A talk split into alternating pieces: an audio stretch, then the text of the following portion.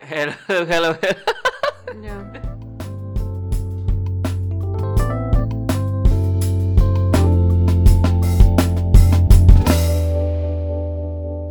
Saludos, buenas tardes, buenas noches. No sé a qué hora están oyendo.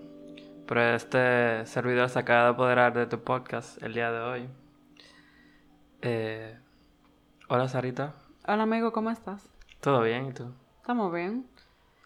Eh, nada, venimos a con- conversar unas, unos temas que tenemos como por... Eh, More, pero ¿y quién tú eres? La gente no te conoce. Ay, es verdad. Yo soy Estefan, Estefan Ogando, eh, Estefan DMC para quienes me conocen de manera artística. Eh, soy el ilustrador, diseñador, creativo de community manager, todólogo, publicista de este bello podcast y este grupo, este team. Pues sí, Sarita, el otro día, eh, como se nos ocurrió dejar una cajita de preguntas para nuestros queridos seguidores, y pues aquí le vamos a traer esas bellas respuestas. Chan, chan, chan. Entonces, comenzando, el otro día que sacamos el episodio de la depresión, sí quedaron como algunas dudas. Entonces, dentro de la depresión, la agresividad es una estrategia de enfrentamiento. Bueno, mira, en este caso yo entiendo que sería puntual hacer una aclaración con respecto a lo que son las estrategias de afrontamiento en sí. Sí. Porque usualmente la gente lo confunde con los mecanismos de defensa, por ejemplo. Entonces, en el caso de la depresión, eh, imagínate que un mecanismo de defensa es como la lanza que tenían los taínos para pescar. Ok. Y entonces, las estrategias de afrontamiento vienen siendo como un cuchillo de hoy en día, de los modernos, esos que cuestan como 500 dólares. Algo así. Sí. Porque los mecanismos de defensa es como el primer recurso que tú sacas tú como individuo para poder lidiar con una situación en el primer momento que se te presenta, usualmente temprano en la vida. Pero una estrategia de afrontamiento es como un plan de contingencia. Es como el, esto me molesta, pero cómo yo puedo hacer una salida elegante. Ok. Entonces, eh, vuelvo y retomo, como te comentaba ahorita, o te iba a comentar. En el caso de la depresión, realmente la agresividad es más como una manifestación de la depresión. Se maneja mucho el tema de que, por ejemplo, hay gente que la depresión le da componentes irritables, porque está muy sensible. Y su primera reacción es devolverte para atrás. Entonces, antes de uno decidir que, wow, esta gente sí es pesada, es que también considera, tal vez no está pasando por un buen momento. Sí, mira, mu- y qué bueno que tú lo mencionas, muy importante. Eh, por ahí anda rodando una frase que dice como que sea amable con el otro, porque tú no sabes qué batalla está librando. Y realmente yo sí siento que es así. Y con la persona con depresión de manera muy puntual. Y específicamente con el tema de la irritabilidad, yo creo que lo que a mí me ha ayudado a manejarlo, por ejemplo, conmigo y con gente llegada a mí, es eso mismo, de, espérate, ¿qué te pasa? ¿Tú estás bien? ¿Tú quieres hablar? O si tú no quieres hablar, está bien, te voy a dar tu espacio. Si tú necesitas algo, yo estoy aquí. Porque muchas veces la, esa agresividad y esa irritabilidad eh, puede ser frustración por el dolor, por el malestar y no sabe cómo lidiar con eso o cómo quitárselo. El mismo está tan sensible y tan vulnerable. Realmente es una gente que, que ya sea que tenga depresión como tal o que esté pasando por un episodio depresivo, es como si no tuviera en su cabales. Como que soy yo, pero no soy yo. ¿Tú me entiendes? Sí. Entonces, eso yo creo que es bien delicado. Como que uno puede afrontar el momento de tener depresión o ansiedad, o ambas al mismo tiempo. Se puede dar el caso de que estén juntas, estén de la mano. Ay, mi hijo, lo tra- lo- los trastornos mentales y los rasgos de los mismos se solapan. No dos, no, 20, juntos. sí, no, eso es así. Eh, ¿Qué se afronta? Eh, en ese caso yo entiendo que serían los síntomas del malestar. Por ejemplo, A la gente con ansiedad, ¿qué, qué nos pasa? Eh, sudoración, palpitaciones, eh, pensamiento corrido uno tras del otro con mucha rapidez. Eh, se trabaja directamente con el síntoma. Ok. Eh, pero entonces, ¿qué uno puede hacer para afrontar eh, la depresión y la... Bueno, cada quien tiene como su repertorio de herramientas, realmente. Yo creo que no es como un, como dicen los gringos, un one size fits all. No todo el mundo le funciona lo mismo, pero eh, sí hay cosas muy puntuales, como por ejemplo en el caso de la ansiedad, los ejercicios de respiración, hay gente que le funcionan bien. Eh, ponerse a colorear, hay gente que le funciona bien. Salir a caminar, hay gente que le funciona bien. Eh, identificar qué está detonando la ansiedad. Eh, hay gente que tiene como, como esa capacidad de en cuestión de segundos identificarlo. En el caso de la ansiedad, usualmente hay algo que lo detona.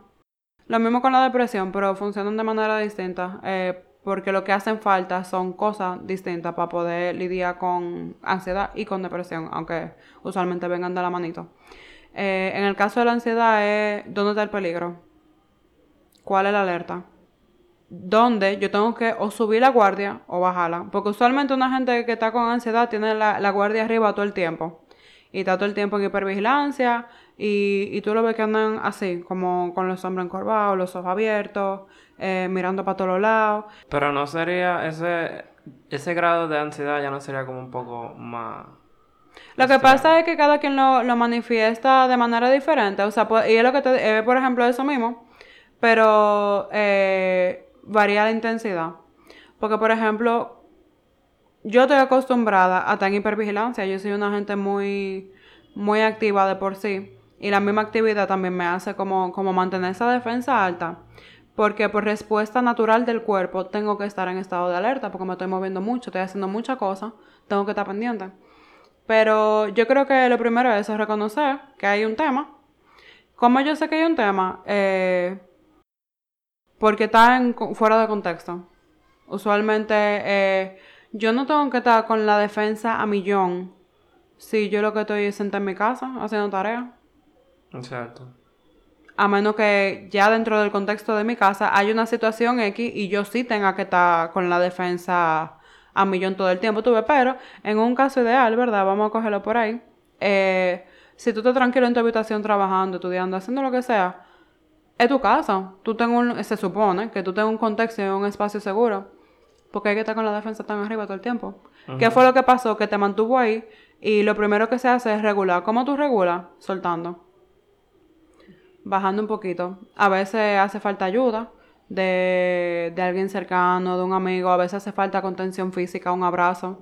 A mí, Sí. me, a mí me encanta que me arrullen. Yo me arrullo hasta yo misma con la almohada. Porque hay contención. Ah, también eh, practicar mindfulness.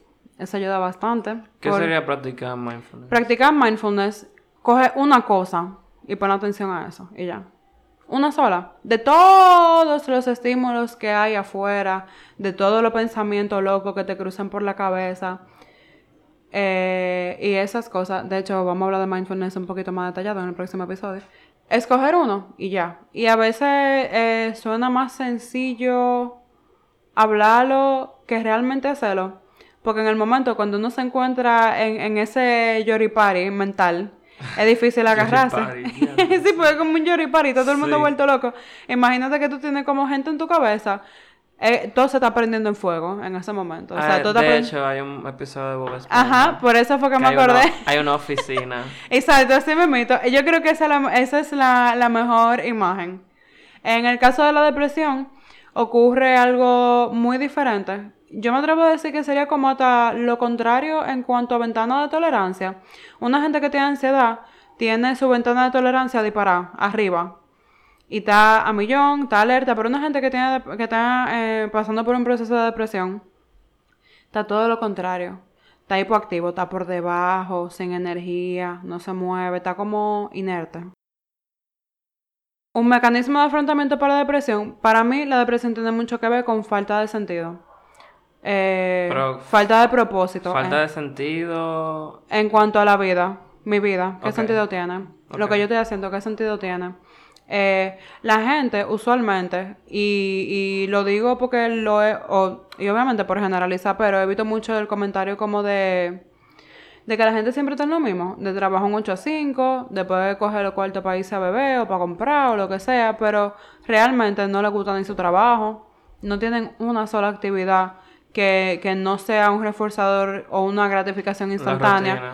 Exacto, o no necesariamente una rutina, sino como algo que te dé un sentido de propósito. Sí. Por ejemplo, a mí, este podcast, yo te paga. Ah, yo no recibo un peso de esto, pero yo lo hago con todo el amor del mundo. ¿Por qué? Porque a mí me llena saber que quizá yo tengo algo que pueda ayudar a otro. Sí. De repente a ti te llena tu arte, por lo mismo.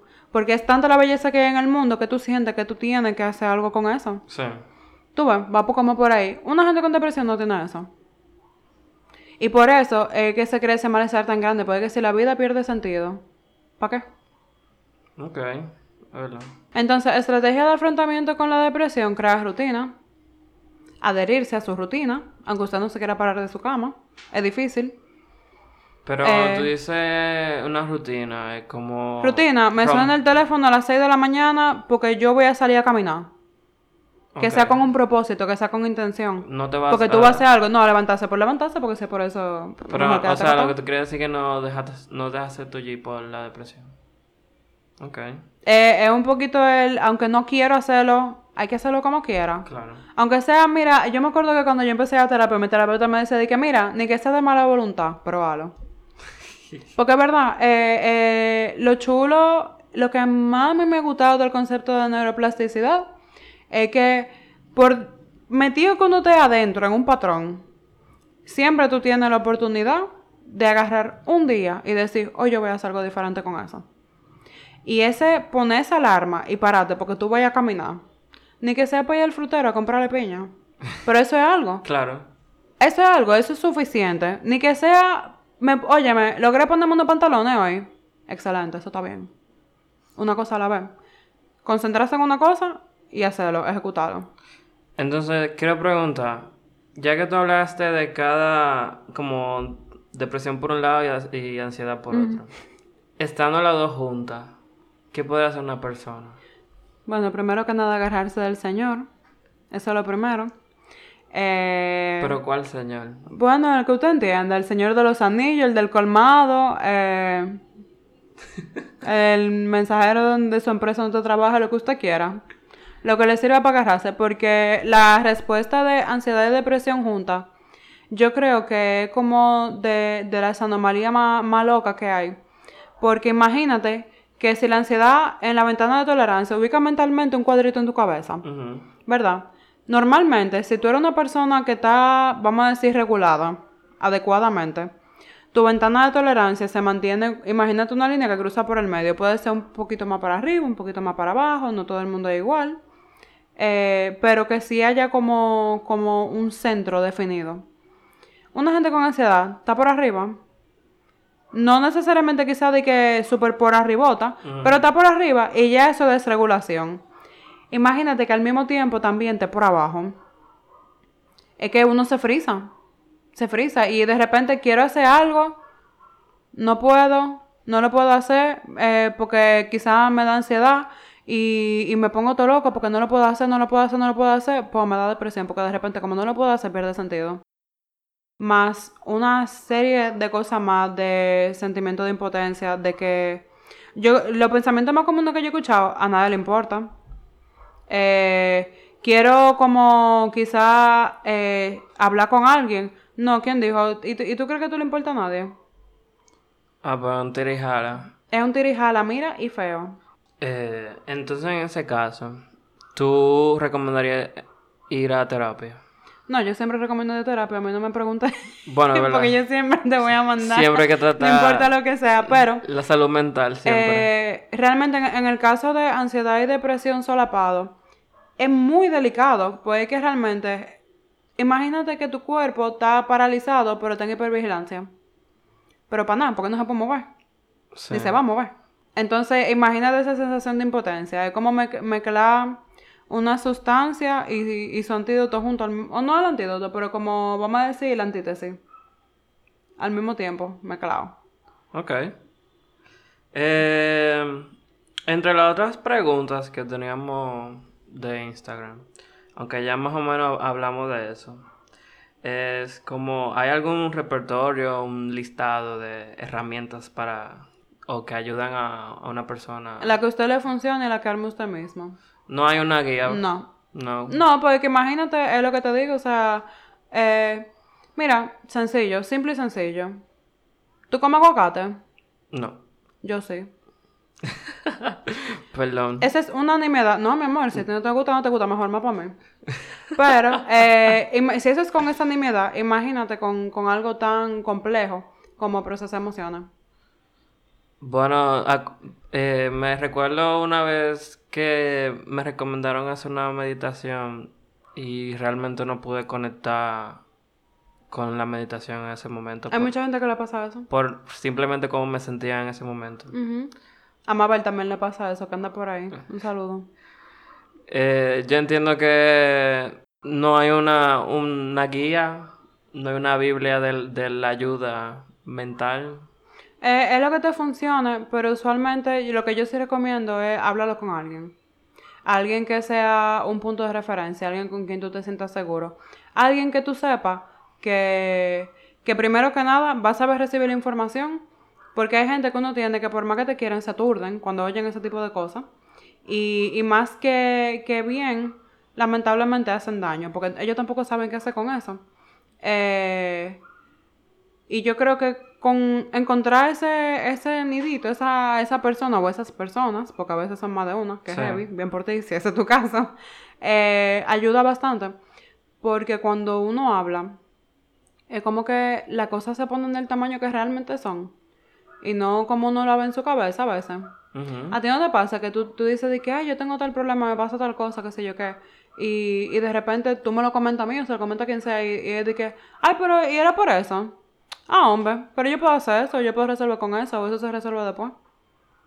Pues sí, Sarita, entonces también tenemos como que cuál sería la diferencia entre las personas que confrontan la realidad y las que regulan los procesos emocionales para mantener equilibrio. ¿Qué, ¿Qué hacen diferente? Sí, ¿cuál es la diferencia entre esas personas? Yo creo que la disposición a trabajar. Porque eso de, de, que uno siempre va a estar abierto a procesarlo todo, todo junto, eso es mentira. Eso es mentira. O sea, un paso a la vez. Un paso a la vez, una cosa a la vez. vencido. Sí, definitivamente. Nunca dejarse tuyir. Claro, porque hay, hay cosas que, que, a veces no van a ganar. Y te lo digo por, hasta por mí misma. Eh, pero yo creo que la diferencia realmente está entre me caí y me quedo sentado o me paro. Entonces, dentro de esa diferencia, yo no estoy muy claro como que mantener un equilibrio en un proceso emocional. Como, ¿de qué va eso? Como... Yo creo que tiene mucho que ver con, eh, primero, conocer cuáles son tus detonantes, cuáles son tus puntos débiles, porque de repente quizá hay cosas que yo le puedo manejar sin pensarlo dos veces, pero hay cositas que como que... ¿eh? Entonces, el, eh, es como estar en contacto con uno mismo y, tener la disposición a mantener ese contacto. Yo creo que lo que sí es realista es la capacidad de, cuando pase algo, por lo menos preguntarte qué está pasando. No quizás resolverlo en el momento, porque quizás uno no puede, quizás tú estás en el trabajo, estás haciendo otra cosa y no le puedes prestar la atención que requiere, porque hay veces que lo que hay que hacer es trancarse a llorar, y eso está bien. Pero es eso, el saber que te pasa algo. Porque hay gente que le pasan las cosas y ni se enteran. No se enteran. Y tú lo ves que tienen una cara que se lo está llevando quien lo trajo. ¿Y qué tú tienes? No. Y las ojalá allá abajo. Por decirte algo. Y entonces esas personas que no se dan la oportunidad para verse a sí mismas. Bueno, eh, esperemos que la vida, que tiene sus métodos mágicos y bellos y preciosos de poner límites, así bellísimo, dando sillazo en la cara, eh, se le cobre su factura. Y el cuerpo también cobra factura, por cierto. Sí, el cuerpo cobra mucha factura. Que por cierto, eh, justamente hoy estaba leyendo sobre... Y voy a entrar un poquito técnico, pero lo voy a tratar de explicar. Eh, teoría polivagal eh, básicamente eh, se basa en la ventana de tolerancia que estábamos hablando ahorita. Ok. En, en la importancia de lograr que una persona trate de mantenerse regulado con la mayor adherencia posible. Porque no siempre uno va a estar regulado, pero el, el tú poder volver a tu, a tu zona de, vamos a decir, espacio de, de confort, no zona de confort, no, es el espacio de confort emocional de yo aquí, desde aquí yo puedo trabajar, es importante, porque eso es lo que permite que tú te recuperes y es lo que permite que, que tú puedas seguir lidiando con esas situaciones de manera más inteligente. Sí. Eh, una gente que no está regulada, ya sea para arriba o para abajo, le hace ansiedad o depresión, no está calculando bien. Puede que está fuera de su centro. No está en su sitio. Si yo no estoy en mi sitio, yo no puedo aprender, yo no puedo ser creativo, yo no puedo desarrollarme. Sí. Ojo, muy importante la creatividad, porque la creatividad es lo que te va realmente eh, da, a- da como esa idea de, ¿y qué es lo que yo voy a hacer ahora? Sí, la creatividad de un punto de vista de un publicista no es de que dibujar chulo No, esa- es conocer tus Eh, herramientas esa es una y saber cómo tú la herramienta de usas. resolver, Ujú, de sí. cómo tú vas a resolver. Pues mira, así mismo pasa con las emociones, porque de repente esa misma creatividad te ayuda a sacar recursos. Que así mismo como tú sacaste y arrancaste con los mecanismos de defensa, quizás tú puedes sacar una estrategia de afrontamiento. Sí. Al principio, por lo menos yo, a mí lo que me pasaba era que yo necesitaba anclarme del consejo de otra gente, de la opinión de otra gente, de, de que viniera alguien y me dijera qué yo podía hacer, qué opciones yo tenía. Pero como ya yo sé cuáles son mis opciones y estoy más centrada y puedo ver mejor, ya yo no tengo que pedir ayuda quizás, o no con todo. Eh, aunque ojo, si hay que pedir ayuda, hay que pedir ayuda, no importa la circunstancia. Mejor pedir ayuda y, y, y ponerse flotadores para nadar en la orillita que ahogarse. Ahogaste, sí. Eso es así. Sarita, ¿hay mecanismos de afrontamiento que llegan hasta un punto que dejan de funcionar? Eh, yo creo que todo en la vida es cíclico y eso es una posibilidad. Porque también eh, la gente cambia, la gente crece, evoluciona, la vida cambia. De repente tú te encuentras en un contexto que tú no siempre vas a estar en el mismo sitio, en ningún sentido. Entonces quizás hay cosas que, que aunque te sirvan ahora, después te dejan de funcionar. Que de hecho es lo que pasa con los mecanismos de defensa en un primer lugar. Eh, quizá la primera impresión que tú tuviste con, qué sé yo, con la frustración, lo que te funcionó fue trancarte en el momento. En ese momento te funcionó. Pero ahora mismo tú no puedes trancarte, No quizás, porque tú estás en siempre. otro contexto, tú tienes que hacer, tienes que darle para adelante. Entonces, ¿qué tú haces? Y aunque tú hayas cogido otra cosa que no sea trancarte, quizás sea el, bueno, pues yo me voy a parar y le voy a dar como quiera. De repente, otra herramienta que tú integras es tener esa conversación contigo.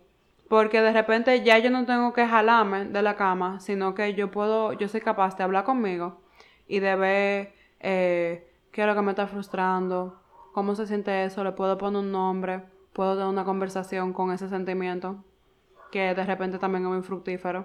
Sí. Que, como decía ahorita, cuál es el fueguito que hay que apagar. Y es más inteligente que arrastrarse, porque arrastrarse sirve en el momento para apagar ese fueguito. Sí. Pero después se hacen otros fueguitos que no es arrastrándote que tú lo tienes que hacer, sino convenciéndote.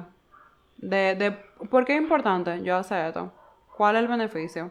¿Para qué me sirve? Para mí, y esto es algo muy personal, una razón para mí completamente válida es la vida sigue, hay que hacerlo como quiera, así que ya para qué. Cambiando un poco el tema y tocando temas sobre la comida. ¿Mi hambre es real? ¿O me imagino que tengo hambre? Primero, vete al cuerpo. Tú tienes rato eh, que tú sientes que te va subiendo como un hambre, te dio de golpe, así de que ¡pam! se te prendió un bombillo. Eh, chequea cuándo fue la última vez que tú comiste, qué tú comiste, eh, tu actividad física, tú te estás moviendo mucho. Porque de repente quizá te estás moviendo mucho, tu cuerpo necesita más comida. Normal Puedo poner un ejemplo. estás estresado. ¿De qué tú, tú tienes un antojo de comer algo específico o tú comes lo que sea porque tú tienes hambre? Eh, Eso dep- depende de muchas cosas. Pero puedo poner un ejemplo como que comí a la... Terminé de comer a las 2. trabajé, me concentré como de 3 a 5 Ujú. y me desconecté de lo que estaba haciendo y de repente me dio hambre. Eso pasa. También hay veces que uno se desconecta del cuerpo y el hambre está ahí, pero tú no te das cuenta porque está en otra cosa y después de que, ay, pero yo no comí hoy. Pero en ese caso es imaginaria o real. Una buena estrategia es como hacerte la pregunta de ¿qué acaba de pasar ahora mismo? Que me está dando hambre. Por ejemplo, a mí me pasa que yo cojo pique y me dan ganas de comerme algo así como crunchy. Pero como una manera de sacar. Ok. Sacar, entrar, hacer fuerza, apretar los dientes, rabia. Ujú. Algo así. Entonces, ¿qué le diría un psicólogo a una persona que tiene problemas con la comida y esa persona se quiere hacer amigo de la comida? Que no se sienta mal cuando coma. ¿Qué diría un psicólogo? Wow. ¿Cuántas cosas? ¿Qué tú necesitas? Pásate amiguito de la comida. ¿Qué te hace falta? ¿Dónde está el malestar? ¿Cuál es la, cuál es la pelea? ¿Dónde que está el rosa? ¿Y, ¿Y qué hay que hacer para enmendar eso? ¿Al final de la comida o seré yo? Yo creo que uno, porque en verdad la comida no ha hecho nada, es uno que está de loco ahí haciendo sus marrullas y pretendiendo. Ajá, sacándolo todo para afuera. Pero no, así no es, ¿no? De manera de cierre, ¿cómo, ¿cómo me doy cuenta, amiga? Abriendo los ojos, mi amor. Seguimos. ¿Y no dejaste tu G? No. Nunca tu. No, mi amor, nunca tullida, siempre intullida. Ven acá. Ajá, ¿y para qué esto? Pues nada, mis queridos oyentes. Este fue un pequeño episodio de QA. Nos vemos en un próximo. En una próxima ocasión. Hasta Dándolo todo. dándolo todo. Y todo, todo. si se quieren poner en contacto con nosotros, recuerden que nuestro Instagram es arroba ADC el podcast. Y se pueden poner en contacto también a través de nuestra cuenta de email adcelpodcast arroba gmail.com. Muchas gracias.